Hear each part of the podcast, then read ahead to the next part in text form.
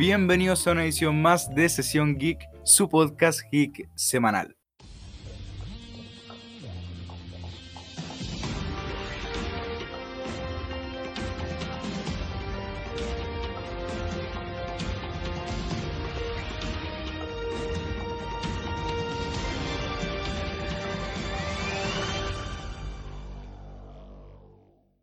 ¿Cómo estamos gente? Nos encontramos en otro podcast más y como habrán leído en el título, hoy hablaremos de lo que sin duda es la convención más grande a nivel mundial, la cual es la San Diego Comic Con, a la que van cientos, por no decir que miles de personas, pero a causa del maldito coronavirus, o como la gente más sofisticada le dice, COVID-19, esta fue cancelada de forma presencial, pero de igual manera será mediante vía online.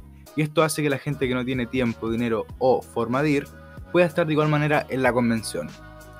En un principio se pensaba que iríamos a los paneles de Warner, Marvel, DC, Disney y pues mucho más, pero esa idea se fue desmoronando poco a poco. La primera baja que tuvo la Comic Con de este año fue el panel de DC Comics, ya que este tendría su propia convención, la cual será la DC Fandom, en la que mostrarán adelantos, fotos inéditas y mucho más.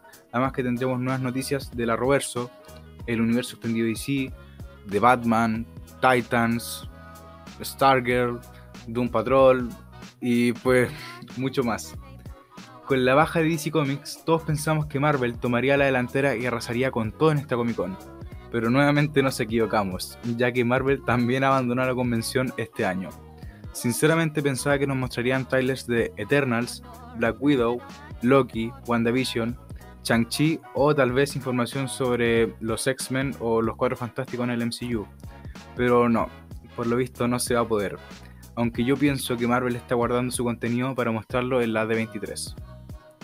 En mi opinión, pienso que estamos frente a la peor Comic Con San Diego de toda la historia, ya que sin sus dos más grandes exponentes, o sea, Marvel y DC, prácticamente no tiene mucho sentido verla o incluso estar atento a las noticias que vayan saliendo.